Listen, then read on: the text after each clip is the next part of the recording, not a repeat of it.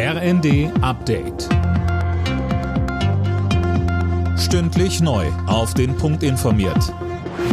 Ich bin Philipp Rösler. Guten Abend. Schon wieder hat ein schweres Erdbeben das türkisch-syrische Grenzgebiet erschüttert. Es hatte eine Stärke von 6,4. Tom Husse, was ist denn derzeit bekannt?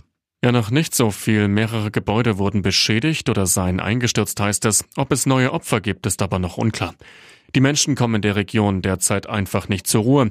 Bei dem schlimmen Erdbeben vor zwei Wochen waren insgesamt mehr als 47.000 Menschen gestorben. Am Abend gab es in Berlin eine Gedenkveranstaltung für die Opfer. Dabei rief Bundespräsident Steinmeier dazu auf, die Menschen in der Krisenregion auch langfristig zu unterstützen.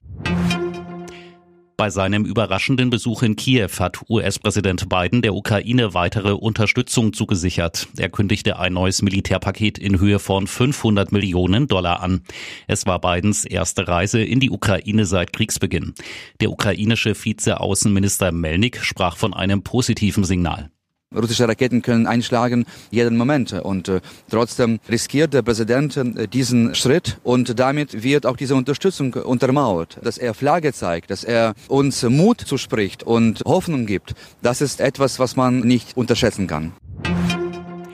Wegen der Gewalt gegen Demonstranten im Iran haben die EU-Außenminister ihre Sanktionen gegen das Land verschärft.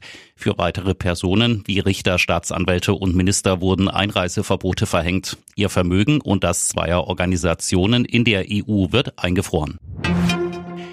Der Klimawandel trifft in Deutschland vor allem Niedersachsen und Bayern. Das zeigt eine neue Studie.